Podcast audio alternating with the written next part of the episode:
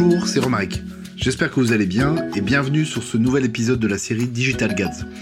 Aujourd'hui, je suis très heureux de recevoir Frédéric Sett. Frédéric est ingénieur à métier.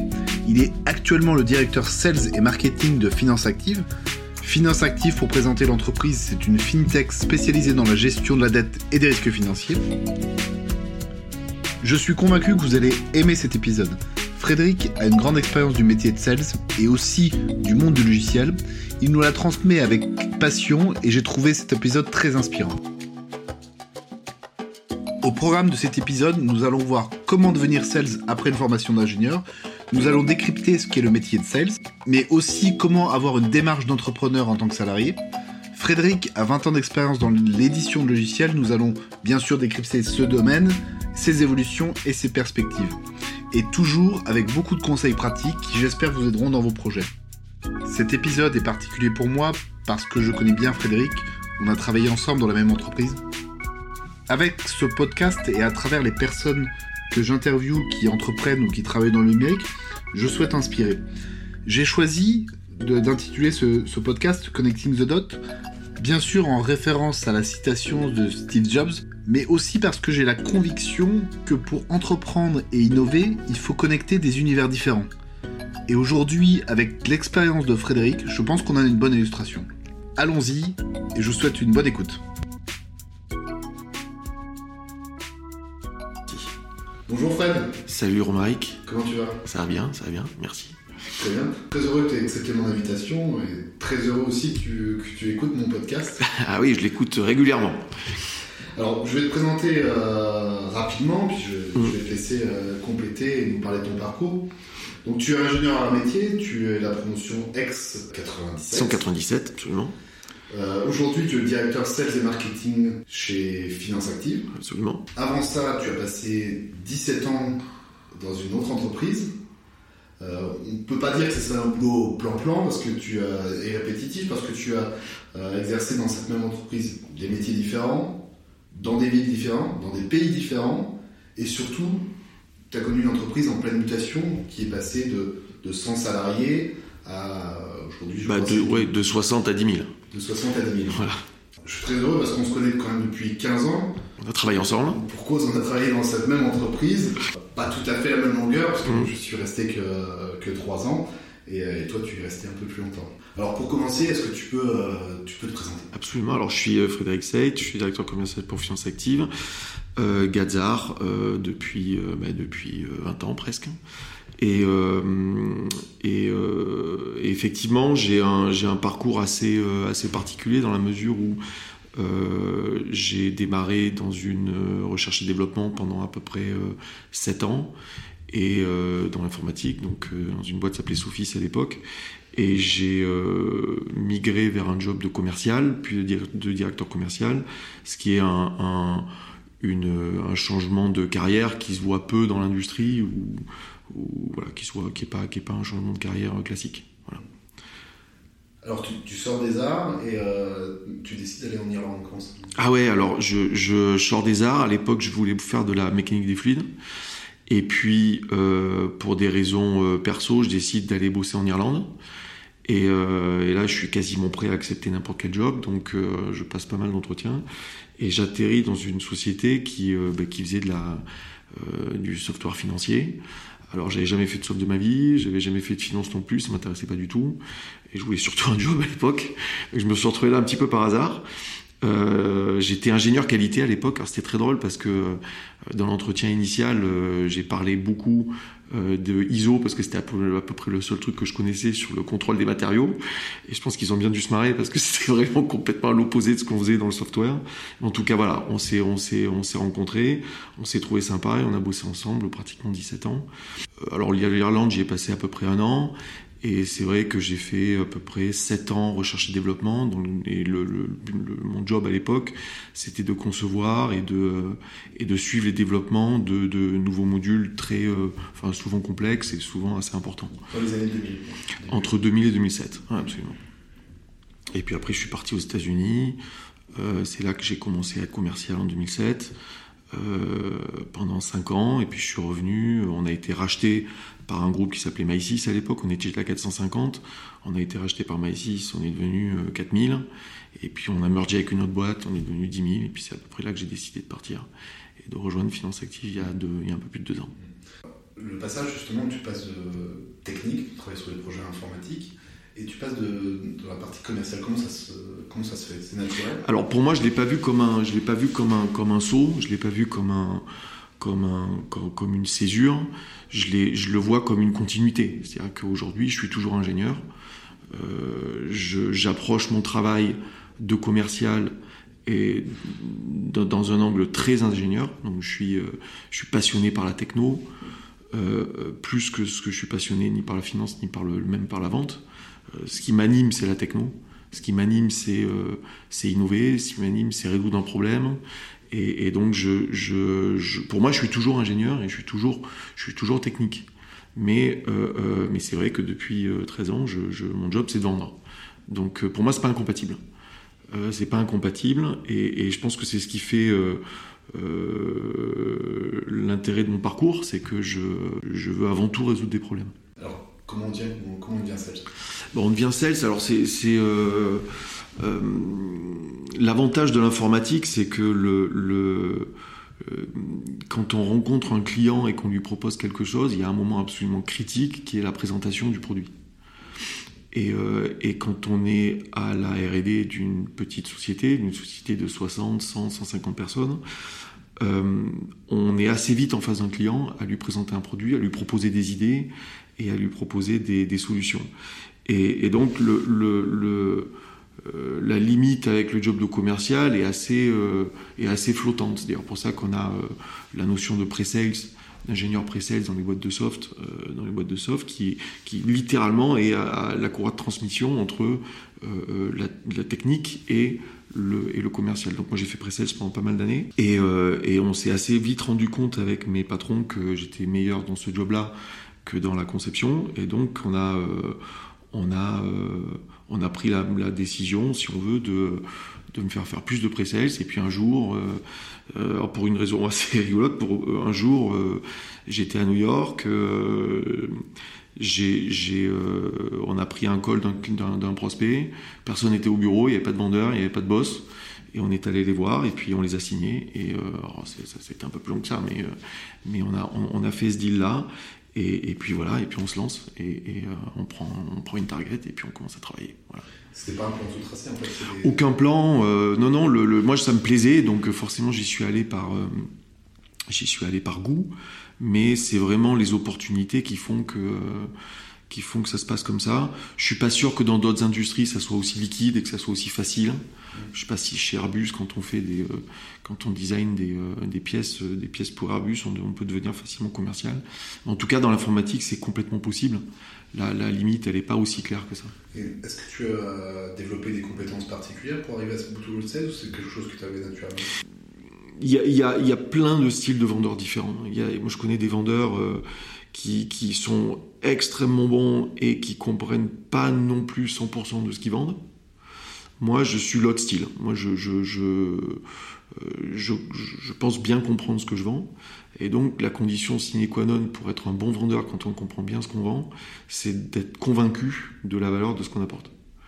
Donc, moi, je suis, euh, je suis passionné, je suis convaincu de, ce que je vends.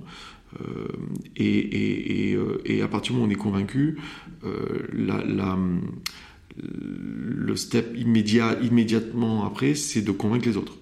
Et je pense que c'est une qualité que j'ai. J'arrive à bien transmettre à la fois ma passion, ma conviction, et, euh, euh, voilà, la conviction que j'ai que, c'est ce qu'il faut pour mon, pour mon prospect ou pour mon client. pour moi, c'est les qualités essentielles. Après, il y a la punicité, il y a la capacité à closer, il y a plein plein d'autres qualités qu'on apprend au fur et à mesure, mais le, turning point dans une relation de business, c'est d'arriver à, embarquer le, la contrepartie, ou le, le client ou le prospect, que ce qu'on veut faire a vraiment du sens et, et il lui apportera de la valeur. Prends ton, ton, ton expérience, comment tu, à un moment donné tu te dis euh, je suis bon pour vendre alors que j'ai une formation qui, euh, qui ne t'a pas amené à, développer cette compétence? Le, point de bascule, je dirais, c'est bah, de faire des deals, c'est de réaliser que euh, on est arrivé avec une idée innovante, qu'on est arrivé avec une idée qui n'existait pas. Alors c'est ça qui est absolument génial dans l'informatique aussi, c'est qu'on a un time to market qui est très faible. Donc entre le moment où on a une idée et le moment où on peut sortir un MVP, le moment où on peut commencer à industrialiser une idée, on peut, euh, en fonction des idées, ça peut aller de 3 mois à 2-3 ans. Dans l'industrie, on a des cycles qui peuvent durer plusieurs années, très très longs. Euh, nous, on est, nous, on est dans des cycles beaucoup plus courts. Donc, euh, quand on arrive à avoir une bonne idée, qu'on la socialise avec, le, avec le, les clients et qu'on arrive à concrétiser ça très vite, on se dit, mais j'ai envie de faire ça toute ma vie. Donc, euh, et je pense être bon là-dedans.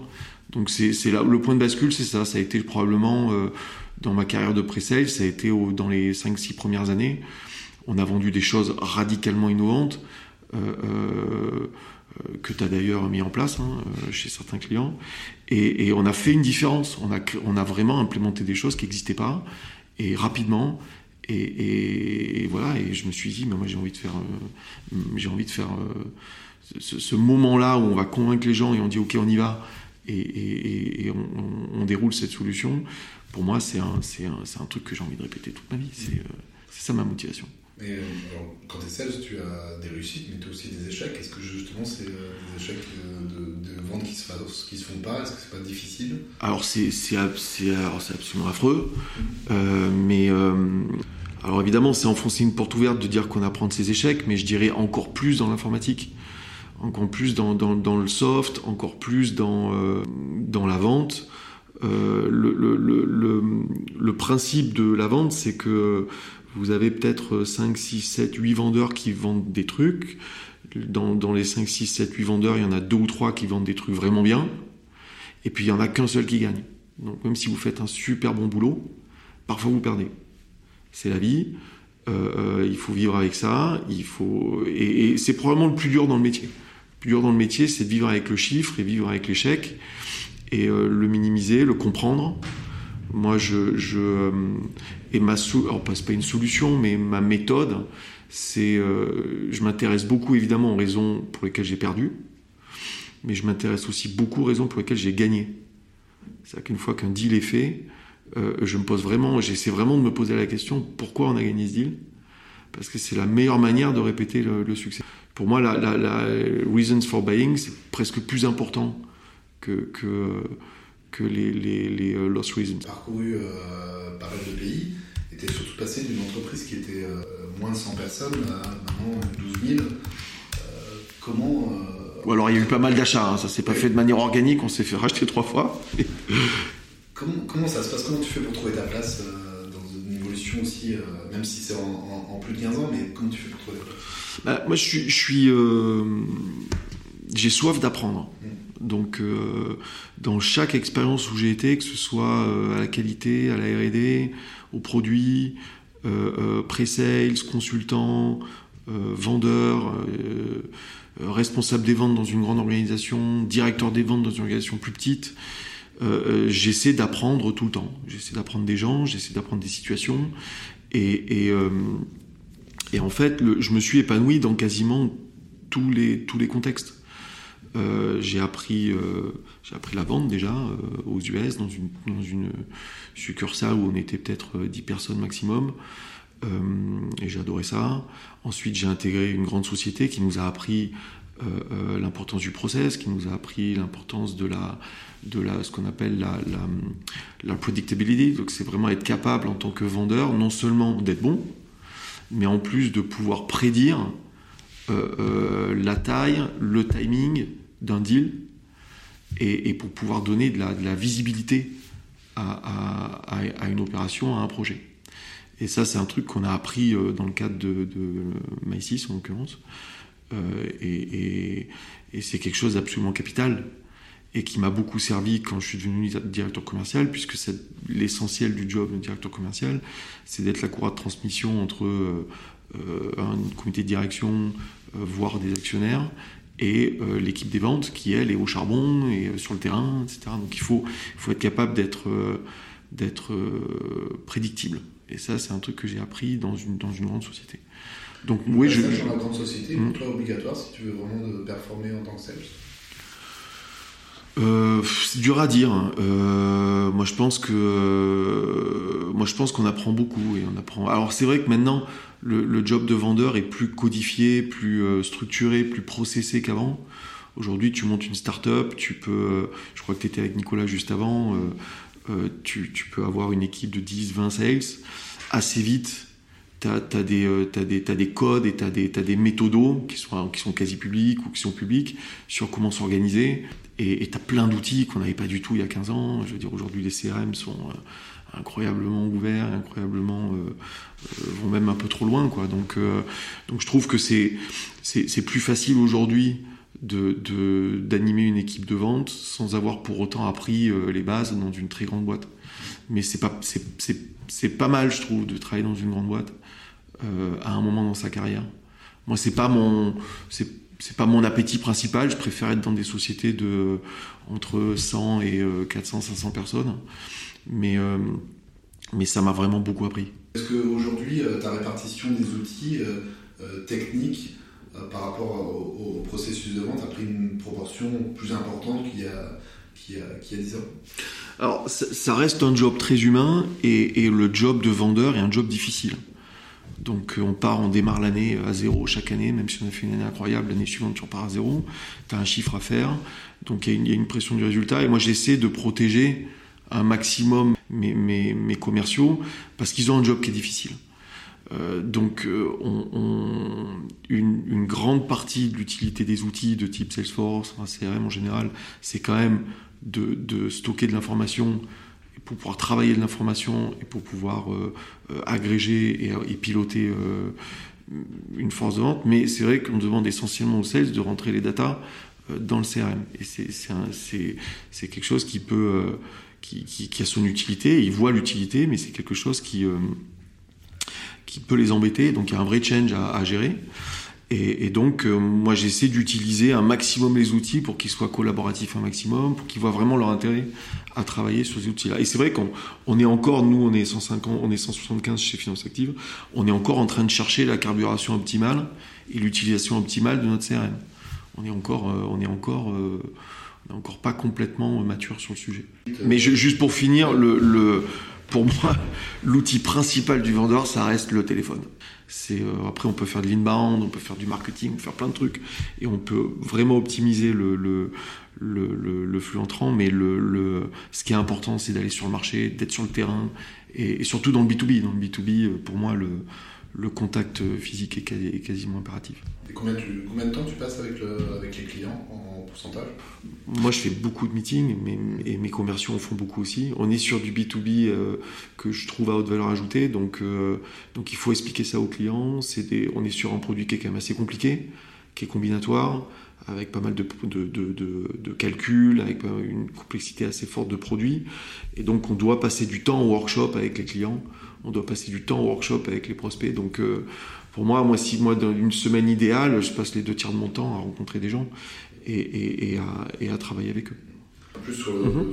ton métier de sales et ce que tu fais aujourd'hui, euh, donc en 2018, tu quittes. 17, euh, fin 2017, ouais. Tu quittes Finastra. Finastra, absolument. Qui, va racheter Isis, qui va racheter ouais, Tu décides de rejoindre Finance Active. Comment se fait ce basculement? J'avais passé, j'avais passé 17 ans euh, dans cette structure. Euh, donc, euh, ce qui est assez. c'est mon premier job, donc c'est quand même, c'est vrai que c'est unusual. Mais j'avais le sentiment d'avoir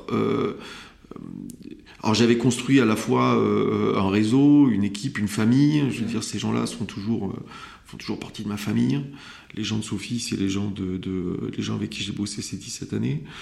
Euh, mais mais j'avais le j'avais envie de revenir dans une structure plus petite. J'avais envie de participer à euh, euh, un comité de direction. J'avais envie de, de, de vraiment d'être sur les choix stratégiques d'une société. Et donc, euh, même si j'avais un super job et j'avais une super équipe et j'avais euh, des collègues incroyables, euh, j'ai voulu changer de braquet. Et donc, je suis allé, j'ai rencontré les dirigeants de finances actives, on et on a eu évidemment, c'est souvent comme ça que ça se passe, on a eu un contact humain très bon. Et euh, je pense qu'on s'est trouvé et, ça m'a donné envie de, tenter l'aventure. Pour moi, c'est pour moi toute ma carrière, ça a surtout été, des rencontres. Donc j'ai rencontré des gens qui m'ont qui m'ont tracté, qui m'ont monté vers le haut, beaucoup. J'ai rencontré aussi des gens que j'espère avoir fait progresser aussi. Et, à chaque fois, c'est des rencontres qui ont motivé, le, qui ont motivé notre travail. J'ai rapidement présenté Finance Active. Est-ce que tu peux présenter euh, Alors, on, est une, on est une fintech. Euh, alors, le terme est vachement galvaudé aujourd'hui. Euh, on peut être une fintech qui a existé depuis 20 ans. Donc, Finance Active existe depuis 20 ans. la boîte Finance Active fait du SaaS depuis 20 ans, ce qui est absolument incroyable quand on regarde 20 ans en arrière.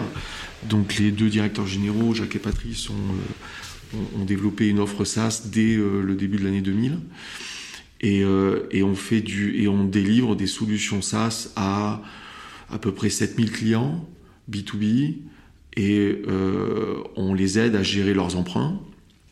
Alors un emprunt pour toi, c'est peut-être une ligne d'emprunt euh, pour l'appartement ou, la maison de vacances, mais pour pour pour nos clients, pour nos clients, il y a des il y a des centaines ou des milliers de lignes.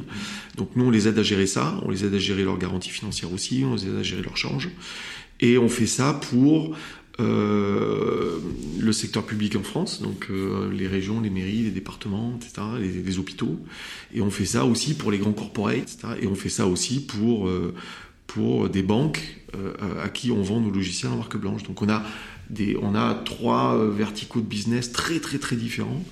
Et on a, des, des on, on a un modèle d'abonnement, donc les gens s'abonnent à l'année.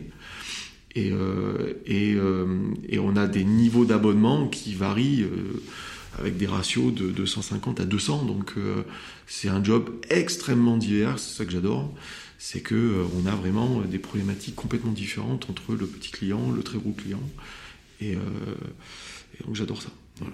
Et si tu peux nous expliquer justement ton, ton quotidien maintenant chez alors, alors moi je suis donc je suis directeur commercial, j'ai une équipe de 23 ou 24 personnes. Euh, je suis, euh, j'ai également la responsabilité du marketing. Donc j'ai une équipe de marketing et j'ai une équipe de commerciaux. Euh, donc mon job au quotidien, c'est je fais la croix de transmission entre le codir et, l'équipe des ventes. À la fois évidemment pour la remonter des chiffres, parce que c'est quand même le job, de remonter les chiffres et, les analyser, les comprendre. mais aussi également dans l'autre sens, en descendant pour animer les go-to-market. Donc on, a, on décide d'orientation stratégique, euh, au niveau du CODIR avec les, les, membres, euh, avec le chef produit, avec le chef de l'R&D, avec euh, le, le, chef des opérations. Et, et, on, et, on, et une fois qu'on a défini ces orientations stratégiques, moi je les mets en musique avec mon marketing, avec ma directrice marketing, avec mes commerciaux, et on, et on va vendre et on va vendre ça. Donc ça, mon job aujourd'hui, c'est de faire ça. Alors c'est un job de management, c'est un job de, euh, c'est un job qui est aussi très près du produit. Hein, euh, et de temps en temps, j'ai la chance de garder le contact avec le métier et de continuer à, faire des soutenances, à vendre, à convaincre, à, designer, à imaginer. Donc euh, ça reste un job dans une, job, dans une boîte de 170 personnes. Les jobs sont forcément tous très divers. Comment tu fixes les objectifs à tes équipes et tes comment sont fixés tes, propres objectifs en tant que sales? Ah, mais ça c'est toute toute la magie de la cuisine. Euh, non, le, le, on a un plan on, a un plan de croissance qu'on définit euh, avec euh, nos actionnaires et, et, avec le CODIR. Donc on dit voilà, dans les quatre prochaines années, on a envie de faire, on a envie d'aller réaliser euh, euh, ce type de projet, ce type de déploiement, ce type de d'aller chercher ce type de clients sur telle ou telle géographie, sur telle ou telle ligne de produit. On a envie d'innover sur tel ou tel sujet et on essaie de calibrer, on essaie d'imaginer quelle va être la réception du marché sur ce genre de d'offres et de stratégie. Donc on définit un plan d'entreprise de 4 ans. En l'occurrence, on a un plan d'entreprise qui a démarré l'année dernière qui s'appelle Explore Beyond. Et, et, donc on a, on a une, on définit des grands axes. Ces grands axes, ensuite, on essaie de les chiffrer. Une fois qu'on les a chiffrés, on met en place une organisation à la fois géographique et de compétences qui permet d'atteindre ces objectifs. Donc, euh, je, mets en place une organisation euh, dans l'équipe de mes ventes. On, On met en place également une organisation sur le consulting, le pre-sales et les mises en place. Donc ça, c'est le job du directeur des opérations qui s'assure qu'on a toute la toute la machine de production pour que et tous les talents pour pouvoir mener à bien ce projet euh, qui commence avec la vente, mais qui évidemment euh, continue avec la mise en place, avec, euh, et avec le suivi des clients et le caring de le customer success. Donc tout ça, c'est c'est un plan d'entreprise. Et moi, je suis, on est vraiment une partie de ce plan d'entreprise. On a parlé tout à l'heure des outils. Hum. Quelle est ta vision de l'évolution du métier de sales? Bah, Pour moi, je le disais tout à l'heure, ça reste un, ça reste un métier ça reste un métier de contact un métier de, de, alors, de conviction. Euh, euh, on est, on est, moi, je, je, trouve que le, le, les clients attendent de plus en plus qu'on les challenge. Et les clients attendent de plus en plus qu'on essaie d'avoir d'autres perspectives euh, et, c'est ça qui est passionnant, c'est-à-dire que notre job, c'est de, de, challenger l'existant, parce que si on bouge pas l'existant, on vendra pas grand-chose, hein, par définition. Et on veut pas non plus vendre à tout prix, on veut vendre euh, quelque chose qui apporte de la valeur, qui est quantifiable, sur lequel on a un, ROI. Donc, pour moi, le, job du sales, c'est de coordonner toute la réflexion à la fois chez le client et en interne pour atteindre euh, euh, des projets à haute valeur ajoutée. Donc, pour moi, c'est un c'est un job très complexe. Hein. Euh, et c'est un job évidemment hautement humain parce que euh, il faut accompagner le changement, il faut euh, aider les gens à, surmonter leur peur ou leur, peur, du changement ou leur, réticence. Donc voilà, c'est un job hyper complet. Donc même avec le... C'est d'ailleurs pour ça que tu as plein de sales différents, les sales qui vont avoir tel ou tel profil, qui vont être et, le, fait certaines choses qu'ils savent moins bien faire va être compensées par d'autres personnes de l'équipe, des pré-sales, des, euh, des, consultants. Ce que tu dis, c'est que le boulot de sales est euh, un boulot d'équipe. Ah bah absolument, c'est absolument pas un job de. Alors ça peut être un job de loup solitaire par moment parce que il y a quand même un travail de fond qui consiste à aller euh, à aller prêcher la bonne parole et parfois on va pas non plus prendre 15 personnes avec nous pour le faire. Mais mais un sales peut jamais réussir tout seul, c'est impossible. C'est impossible. Surtout aujourd'hui. Pour juste revenir sur, sur euh, l'importance de l'humain que, que tu, nous as décrit dans le, dans le boulot de sales.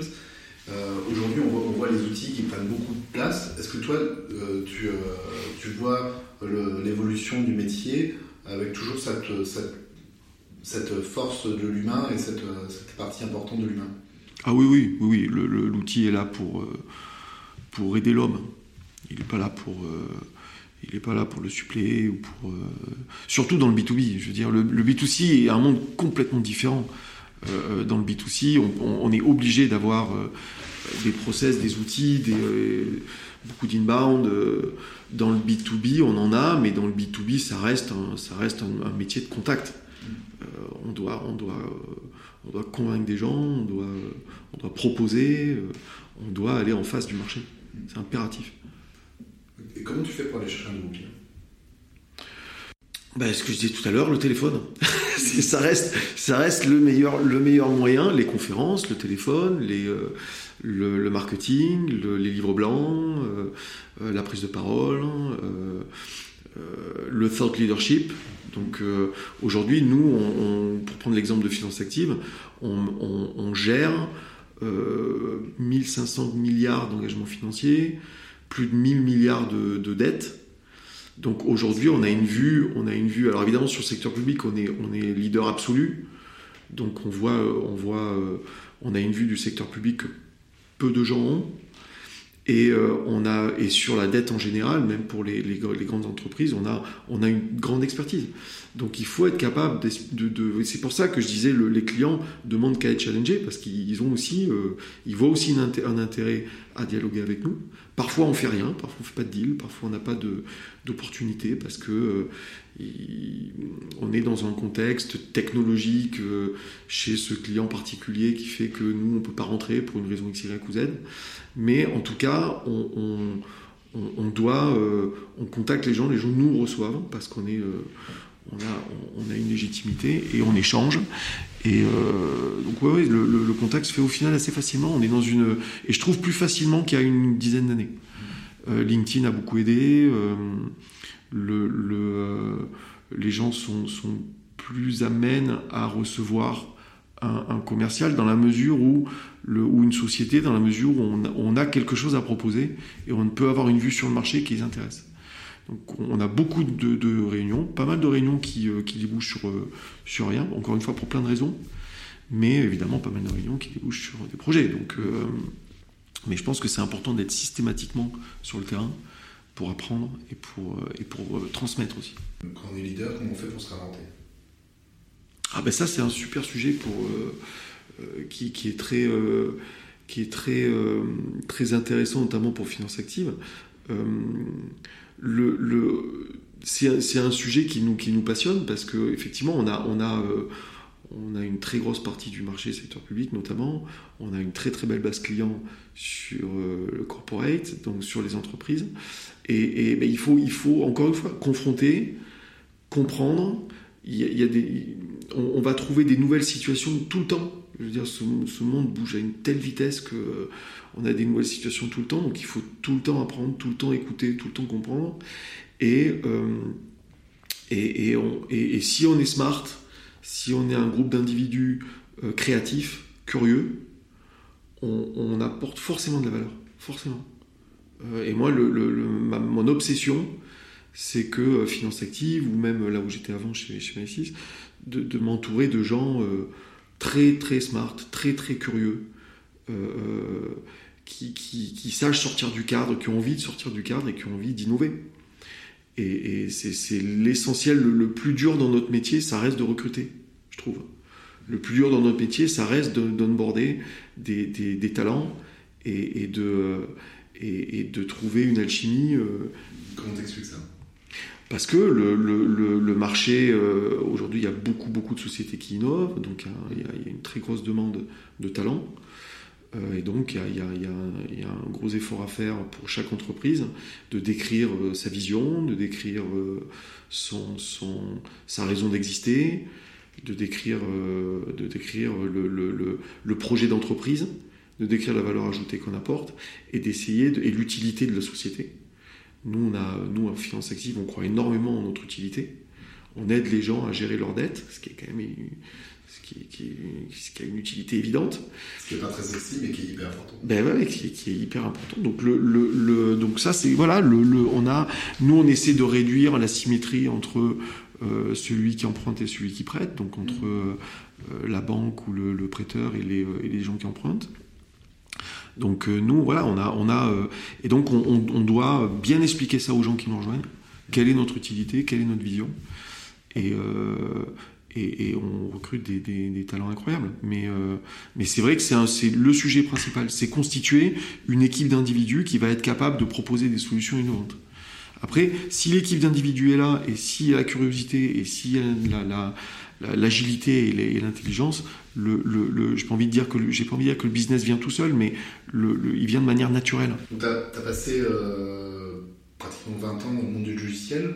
Est-ce que tu peux nous partager ta vision du monde du logiciel?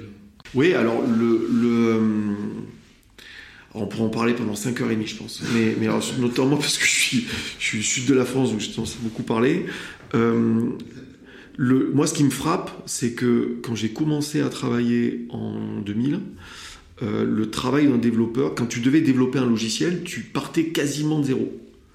Donc tu devais euh, développer un écran, ou tu devais développer un, un pie chart, ou tu devais développer un, un, tableau, bah, tu devais dessiner quasiment tout. Il y avait très peu de librairies disponibles. Même chose pour tout ce qui est communication, tout ce qui est euh, euh, back-end. Il y avait très peu de librairies, tout ce qui est base de données, il y avait très peu de, librairies disponibles.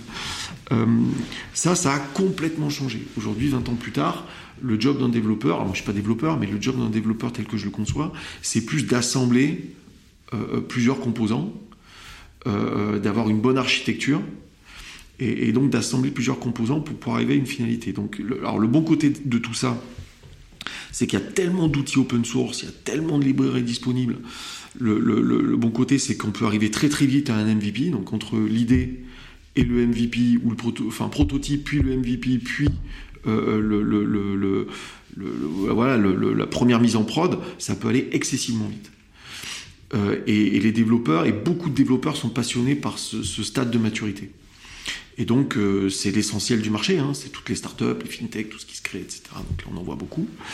Euh, et puis, il y a un deuxième stade de maturité euh, après cette première mise en prod, c'est l'industrialisation d'un processus et d'une solution. Et je trouve que, alors je veux pas faire le, le réac, mais je trouve qu'en 2020, on a moins, on a plus de mal à trouver des gens qui s'inscrivent dans cette partie-là de la maturité.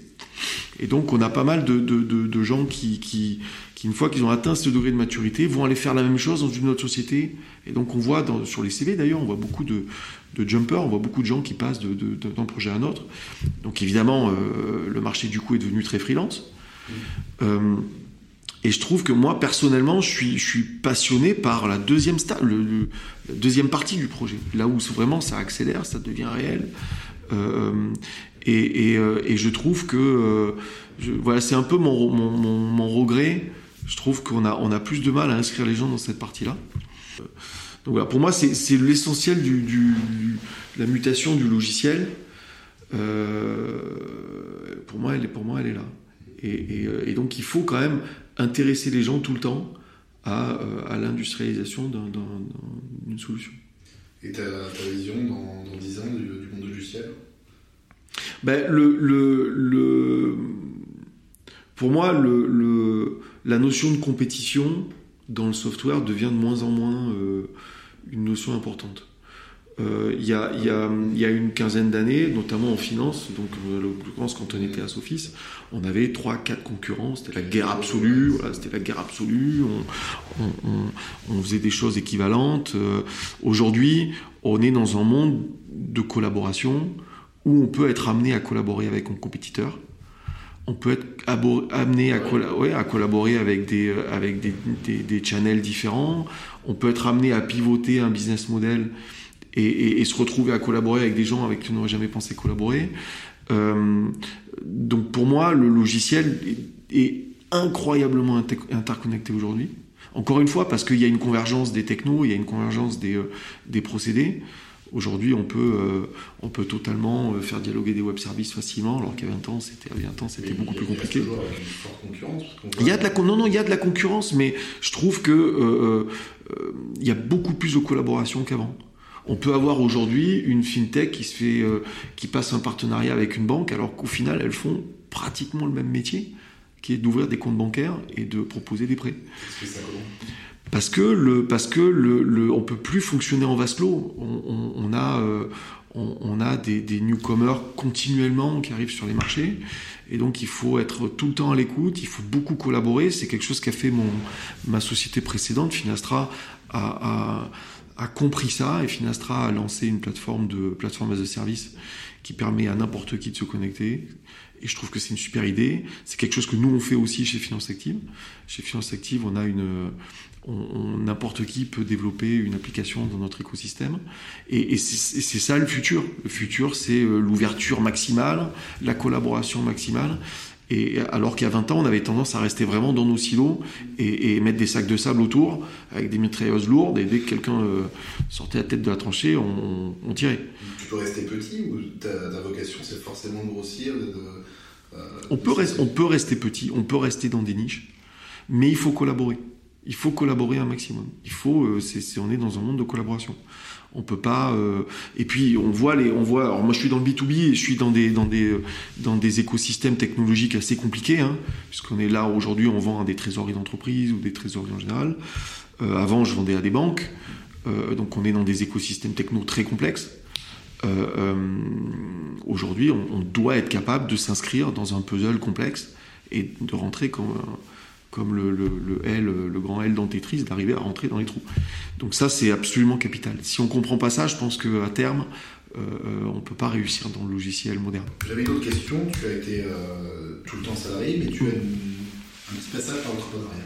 Oui, alors bon, c'est un passage extrêmement fugace. Hein. Mais, euh, mais c'est vrai qu'à quelques années, à un moment de ma carrière, j'ai j'ai décidé d'entreprendre en créant une société, mais dans mon spare time. Euh, donc, ce qui est évidemment pas du tout tenable euh, à long terme. Donc, euh, assez vite, j'ai dû faire un choix entre quitter ma société et quitter la société dans laquelle je travaillais et, rester. Et c'est vrai que le, le peu d'expérience que j'ai eu, qui n'a pas duré très longtemps, dans l'entrepreneuriat, notre idée était très bonne, et d'ailleurs elle l'est toujours. Euh, mais j'ai assez vite réalisé que euh, je, reviens un peu à mon point précédent, j'ai du mal à m'accomplir dans, un stade très très early stage d'un projet. Donc quand il faut démarrer sur une feuille blanche, même si je trouve ça passionnant, hein, euh, mais j'ai du mal à, m'inscrire et, avoir de l'excitation sur ce genre de sur, cette maturité là. Et deuxièmement, j'ai une, réelle euh aversion au risque et donc j'étais personnellement plus, je l'ai fait plutôt tard dans ma carrière, donc euh, j'ai une vraie aversion au risque à partir de zéro, etc. etc. Et donc je pense que c'est important de, comprendre ses compétences et ses qualités. Donc euh, euh, moi, le ce, risque, ce risque, j'étais pas prêt à le prendre. Et donc j'ai décidé de faire rentrer un actionnaire qui se trouve être un ami, donc euh, euh, qui a progressivement pris euh, le lead sur, le projet. Et, je suis aujourd'hui actionnaire d'une boîte qui, marche et, qui marche bien et qui est super. Et, je, suis, je suis très content de l'être. Et j'ai bien compris que l'entrepreneuriat pur et dur était pas pour moi. Alors pour moi, l'entrepreneuriat, en revanche, euh, on, c'est un fourre-tout, on met plein de choses dans l'entrepreneuriat. évidemment, on pense tout de suite start-up, on pense tout de suite euh, euh, euh, idée géniale, innovation, on pense tout de suite euh, prise de risque, on pense très gros gain potentiel et totale indépendance. Alors moi, c'est à peu près le, résumé de tous les marqueurs qu'on met dans l'entrepreneuriat aujourd'hui. Moi, il y a plein de marqueurs là-dedans. Qui... Voilà, alors il y a des, effectivement, il y a des marqueurs là-dedans qui m'intéressent et puis il y a des marqueurs qui m'intéressent pas. Donc, par exemple, moi, j'ai, pas, je ressens pas le besoin d'être indépendant dans la prise de décision. J'ai pas besoin d'être le chef. J'ai pas besoin d'être CEO. Ça, ça, me, me passionne pas. Euh, j'ai pas besoin, j'ai pas une envie incroyable d'un gain, euh, d'un gain exponentiel. Euh, j'aime bien gagner ma vie, je veux, bien gagner ma vie, mais c'est pas un, c'est pas un but absolu. Pas un. Voilà, c'est pas un moteur. Euh, la prise de risque, comme je viens de le dire, c'est quelque chose que j'ai. J'aime prendre des risques et je prends des risques tous les jours dans mon métier, mais le risque perso, familial, euh, je, c'est quelque chose que j'ai plus de mal à prendre. Et, et, en revanche, je suis très intéressé par le marqueur innovation, idée, création de valeur, réinventer, réinventer un business model, etc., etc. Et donc, je, je donc je, pour moi, si tu me demandes est-ce que tu es entrepreneur, je suis entrepreneur.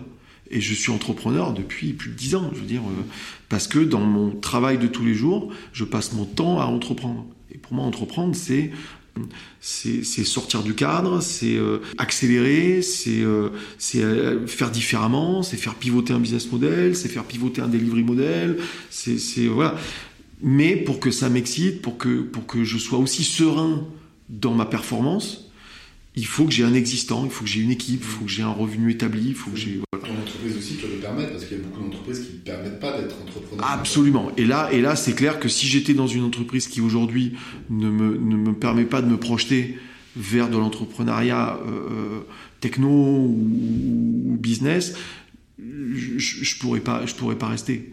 Euh, c'est mon moteur. Mon moteur, c'est entreprendre. C'est sortir du cadre. Si tu me dis, voilà, euh, Fred, prends ce business et et il faut que tu fasses une, faut que tu sois stable ou que tu fasses une croissance euh, à un chiffre. Ça m'intéresse peu, euh, euh, même si je respecte beaucoup les gens qui font ce métier-là. Euh, moi, j'ai pas besoin non plus, j'ai pas besoin d'hyper croissance parce que je, je, je pense que j'aurais, j'ai pas forcément tous les outils, mais mais j'ai besoin d'avoir une belle croissance et surtout qu'on se dise on va explorer, on va faire des nouveaux trucs. Moins, on n'a pas besoin d'être euh, entrepreneur et on n'a pas besoin d'être CEO, de créer une start-up pour être entrepreneur. Je suis entrepreneur euh, même si je suis salarié. C'est intéressant ce que tu dis parce qu'il y a un vrai basculement entre être entrepreneur et salarié. On le voit aussi, c'est sa capacité à, prendre des, risques et à accepter ce risque. Parce que quand on décide de, de, se lancer, souvent on, décide. De, euh, bah, de mettre de côté euh, un certain nombre d'avantages, de, confort, mais aussi on, peut ne, pas être payé du tout et, perdre l'argent qu'on investit. Ce qui est la réalité de beaucoup, d'entreprises qui, euh, quand on voit les, chiffres d'entreprises qui, qui mettent la clé sur la porte, c'est assez impressionnant.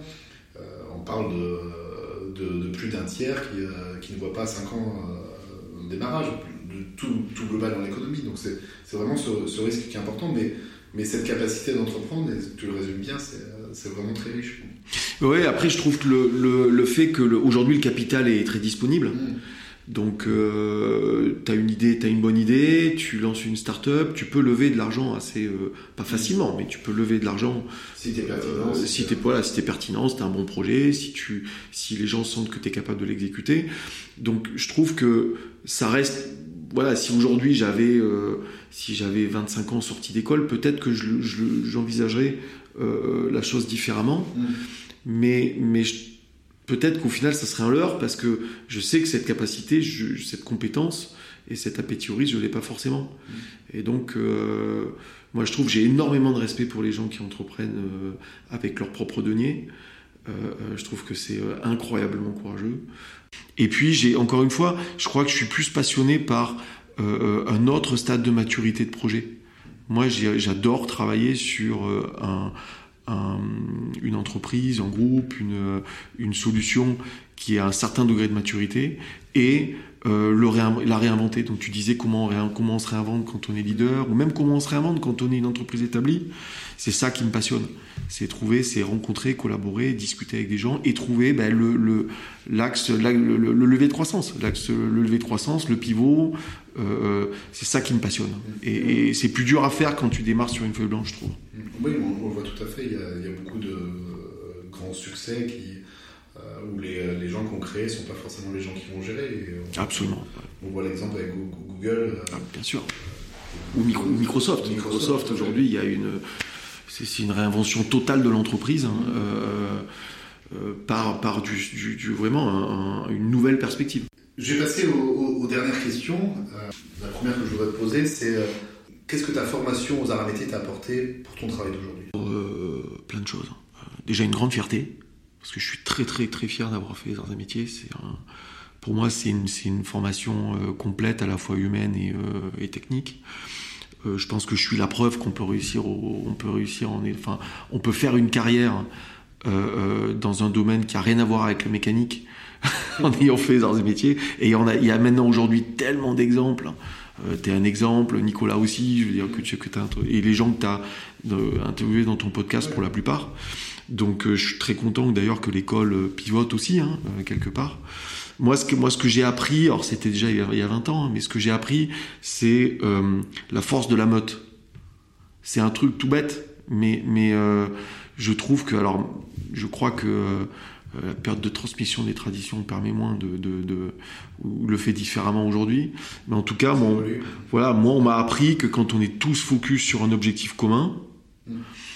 On n'est pas tous obligés de savoir faire les mêmes choses mais que l'addition des talents avec un objectif commun, elle est redoutable. Et ça crée un truc incroyable. il y a une, pour moi, c'est la, force de la meute, c'est vraiment et la meute dans le sens euh, euh, vraiment, euh, voilà, groupe surmotivé.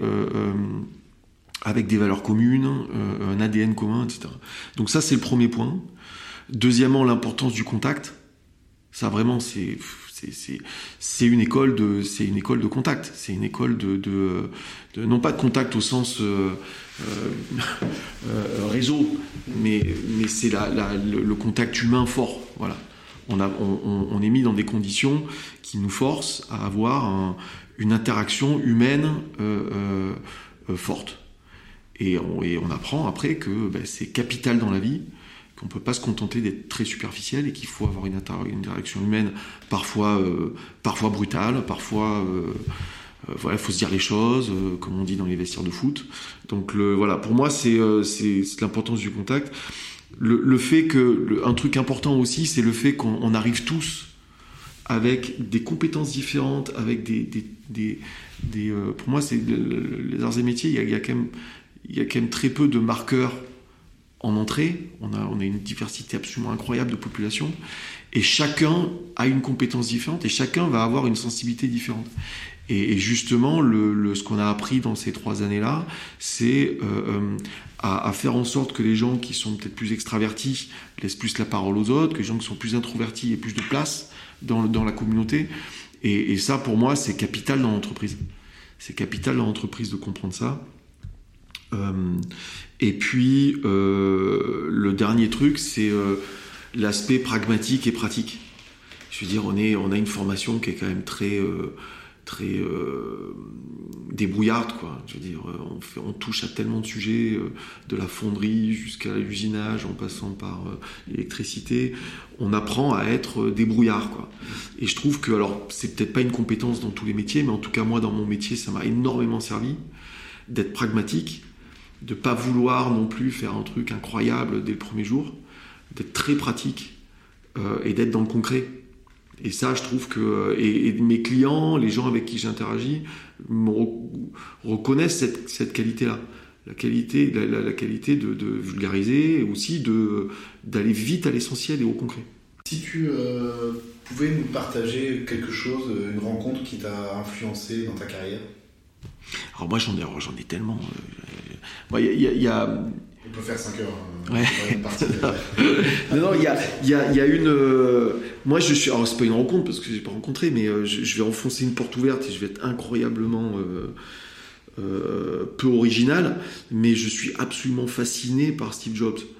Et pas tellement par le ni le personnage, ni même le, le, la production, enfin l'output, mais je suis fasciné. Moi, je suis, comme je le disais un peu avant, je suis j'accorde énormément d'importance à la confrontation entre le, besoin et la solution. Et donc pour moi, il y a un moment absolument capital qui est la présentation de la solution ou de l'idée à, un client ou à un groupe de clients. Et, euh, Steve Jobs, moi j'ai avalé des, dizaines, des centaines d'heures de keynote. Parce que pour moi, c'est la référence absolue de la présentation être concis, être très percutant. Euh, alors j'ai le, triple, le, triple défaut d'être ingénieur français et euh, du Sud. Donc pour les trois raisons, parfois on me reproche de, complexifier les problèmes et de, parler de, d'être trop dans le dans, la dans, le verbe et dans le euh, mais et, donc je, me suis beaucoup servi de ça pour essayer de simplifier mon discours, d'être plus percutant et d'aller à l'essentiel. C'est incroyable sur une réunion de deux heures. Euh, euh, je suis passionné par ce qui se passe dans ces réunions de deux heures où à un moment il va se passer un truc où le client va dire ah ok j'ai compris super ça m'intéresse et ça ce, ce, basculement ce point de bascule ça fait 15 euh, ans que je suis passionné par ce point de bascule et Steve Jobs là-dessus, euh, voilà, sur la concision et la force de présentation, ça m'a beaucoup aidé. Et puis euh, j'ai deux copains qui m'ont quand même dit des trucs euh, que j'ai pas mal gardé en tête pendant toute ma toute ma toute ma carrière professionnelle.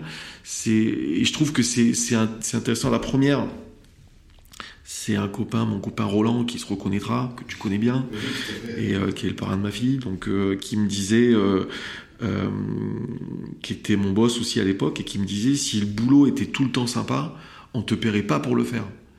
Et c'est vrai que, surtout aujourd'hui, en 2020, où euh, euh, je trouve que, encore une fois, je veux pas être réac, mais on, est, on, fait face à une génération qui, qui cherche systématiquement du, alors du fun et de l'utilité et du, et, c'est vrai qu'il y a un moment où le travail est, difficile. Et il y a un moment où il faut se retrousser les manches et faire des choses qui sont euh, sont pas intéressantes ou qui sont pas valorisantes. Ou euh, et il y a des moments dans la carrière où on, on apprend plein de choses et où voilà. Donc pour moi c'est important de garder en tête que je peux pas avoir non plus un job absolument idéal.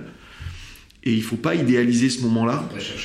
Il faut pas chercher l'idéal non plus, et il faut, il faut donner le meilleur de soi-même. Euh, il faut garder en tête qu'il y a toujours une partie du job qui sera pas drôle. Voilà, c'est le principe.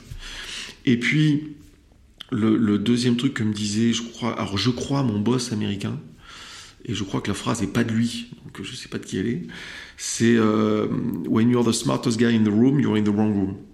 Et ça, ça m'a suivi, euh, ça fait dix ans que ça me suit.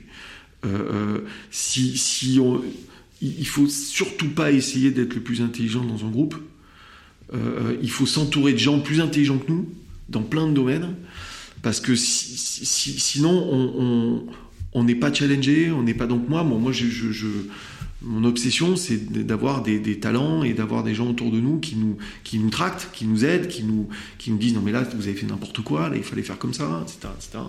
Et donc pour moi c'est, pour moi c'est une erreur et c'est un peu français de, de, vouloir euh, d'être dans la course à l'échalote systématique sur euh, euh, parce qu'on est aussi des amoureux de la dialectique et donc on veut tout le temps avoir raison ou avoir le dernier mot. Et je pense que c'est, euh, ayant vécu aux US pendant 5 ans, j'ai appris aux États-Unis que c'était une erreur de vouloir absolument avoir raison, de vouloir absolument euh, être vu comme euh, quelqu'un qui sait faire du complexe et qui sait faire du, smart. Ça, c'est euh, un, un, truc qui m'a suivi. Un petit peu un problème d'ingénieur. Oui, je pense que c'est aussi une leçon pour pas mal de gens qui sortent d'école aujourd'hui. Aujourd'hui, il faut, euh, il faut aller vite dans le concret. Il faut pas avoir peur. Si on prend les, ces deux dernières phrases, il faut pas avoir peur du fait qu'il y a une partie du boulot qui est difficile. Sortir de sa zone de confort. Exactement, et essayer de se réinventer tout le temps. Et pour moi, le, le, le, c'est les gens autour de nous qui nous aident à faire ça. Mm. Tout seul, on peut être. Il y a des gens qui sont absolument géniaux, hein, euh, qui arrivent tout seuls à faire des choses incroyables. Moi, c'est pas mon cas. donc, euh, donc je trouve que ma qualité, c'est de, de, mettre des gens euh, autour de nous qui, qui, et, d'insuffler une énergie et de mettre un focus qui fait qu'à un moment, il se passe des choses incroyables. Il y a très peu de gens qui arrivent à. Oui, exactement. Quel est le meilleur conseil, conseil qu'on t'a donné? Déjà répondu. Ben celui-là, je pense. Euh, ne t'entoure pas de gens, ne t'entoure pas de gens moins bons que toi ne, ne euh, essaie de trouver un maximum de compétences, valorise-les. Euh, c'est pas toujours facile euh, parce que surtout dans un job de vendeur où on, a un chiffre à délivrer, donc on est, on est systématiquement dans un TGV qui roule à 300 à l'heure, donc on a du mal à regarder autour de nous. Et parfois, on n'écoute même pas les, les, les, les, bonnes remarques, mais il faut se faire violence et, et, et j'essaie de m'améliorer tous les jours là-dedans. J'essaie d'écouter un maximum. Euh, euh, de moins parler, c'est toujours, toujours difficile pour moi, mais, euh, mais, voilà, et d'être concis, quoi, d'être concis, d'être percutant. Et, maintenant, si tu pouvais donner un conseil à quelqu'un qui, qui, veut entreprendre ou qui veut travailler dans le numérique, qu'est-ce que tu bah déjà, déjà c'est bien choisi parce que c'est pour moi c'est un secteur incroyable. Et le, le, le je dirais, ce qui, ce qui est important, c'est, je reviens un peu à ce que je disais avant sur l'entrepreneuriat. il, moi, je céderai. Enfin, il faut pas céder de facto à la sirène de la start-up. Je crois, qu'il y a beaucoup d'étudiants aujourd'hui qui disent je veux créer ma boîte. Il faut être, il faut pas hésiter à le faire. Si c'est le bon âge et si c'est une idée qui, te, passionne euh, euh, mais, mais euh, pour moi, c'est pas une fin en soi, et il faut bien analyser est-ce que je suis capable d'exécuter cette idée? Est-ce que je suis capable de, euh, euh, de vivre avec euh, l'aspect économique du, problème Est-ce que j'ai les reins solides? Est-ce que je suis capable de faire ça pendant 2, 3, 4 ans? Et si je ne le suis pas, à ce moment-là, je vais aller travailler dans une entreprise où on, me laisse la possibilité d'entreprendre. Et je trouve qu'encore une fois, c'est pas c'est pas incompatible. on peut très très bien gagner sa vie et s'éclater dans son travail et entreprendre tous les jours tout en étant dans une société de même de 40 000 personnes. Il faut, comme tu dis, être dans une société qui te donne cette possibilité-là. Et, donc moi, j'aurais je, tendance à conseiller aux gens qui veulent entreprendre et qui sortent d'école, lancez-vous si vous le voulez. Évidemment, je veux dire, on est dans un monde, encore une fois, où il y a tellement de capital disponible et, et, et où le time to market dans le digital, le time to market est très très faible entre j'ai mon idée et j'ai un MVP. Donc c'est génial. Mais se poser vraiment la bonne question quelle est la structure dans laquelle je vais m'accomplir et quelle est la structure dans laquelle je vais être au maximum de ma performance. Est-ce que je suis capable d'accepter le risque? Que... Alors il y a le risque, mais il y a aussi si je suis capable d'accepter le risque et si je veux absolument être euh, number one dans le projet, peut-être que je vais le ralentir le projet. Hmm. Alors que si je me donne les moyens, quitte à passer sur le siège du passager euh, à passer sur la banquette arrière, eh ben c'est pas grave. Il faut. Ce qui est important, c'est le projet. Ce qui est important, c'est pas forcément l'individu, c'est qu'est-ce qui maximise les chances de réussite du projet et qu'est-ce qui permet la meilleure accélération du projet. Parce qu'aujourd'hui, il faut pas oublier qu'on est dans un monde où on peut très très très vite se faire doubler se faire dépasser, se... parce que voilà, les capitaux sont disponibles et tu peux très bien avoir un concurrent qui a la même taille que toi, puis qui d'un coup va lever 40 millions et qui va te, qui va, qui va te, t'exploser. Donc, il faut vraiment bien réfléchir quelle est la structure optimale pour m'accomplir. Moi, je sais que la structure optimale pour m'accomplir, j'ai besoin d'être dans un groupe d'individus assez large et dans laquelle je peux, peux, on peut, on peut bosser ensemble. Je ne me verrai pas dans une structure de 2-3 personnes aujourd'hui. Quel est l'outil ou l'app euh, dont tu ne pourrais pas passer aujourd'hui? Alors, je dois confesser euh, une addiction alors sur laquelle je travaille beaucoup. Euh, non, Twitter. Je suis, je suis, je suis. Alors j'ai été drogué à Twitter. Je pense que je suis en rémission. Ça va un peu mieux. J'ai diminué la taille de mon fil. Donc, mais ouais, j'adore. J'aime, j'aime bien, j'aime bien Twitter. Et euh, j'ai une appli que j'utilise pas mal en perso, un petit peu en pro, qui s'appelle Notion, mm. qui est euh, une super appli de qui, qui fait à la fois de la prise de notes, de la to-do et, euh, et d'organisation perso et voire collaborative je trouve que c'est beaucoup plus riche que Slack et, ce genre de ou que, que les que les Kanban classiques. Et, et, là, très franchement, je pourrais pourrais pas couper mon abonnement à Notion. C'est quasiment impossible. Notion.so. Notion.so. Ah, oui, parce que c'est vrai que .so, c'est plus dur. Sinon, c'est plus dur à trouver. Pour le retrouver. Voilà. Bah super. enfin, merci Romaric. Merci beaucoup Fred de nous avoir partagé toute ton expérience, ton, ton boulot de sales et si les gens veulent te contacter, c'est euh, par quel moyen? Ah bah c'est par LinkedIn, je suis sur LinkedIn, je suis facile à trouver et euh, Frédéric Seit et il faut pas hésiter. Euh, effectivement, moi je, je, je crois beaucoup. Alors notamment, c'est un, podcast sur sur les Gazards. Je crois je crois beaucoup au potentiel de de notre formation et de notre groupe et, et, je pense qu'il faut il faut tous y travailler et tous y participer. Super. Merci beaucoup. Merci. Salut. Si vous êtes arrivé jusque-là, c'est que vous avez certainement aimé cet épisode. N'hésitez pas à vous abonner sur Spotify ou sur Apple Podcast ou à nous laisser un commentaire. Merci beaucoup et à bientôt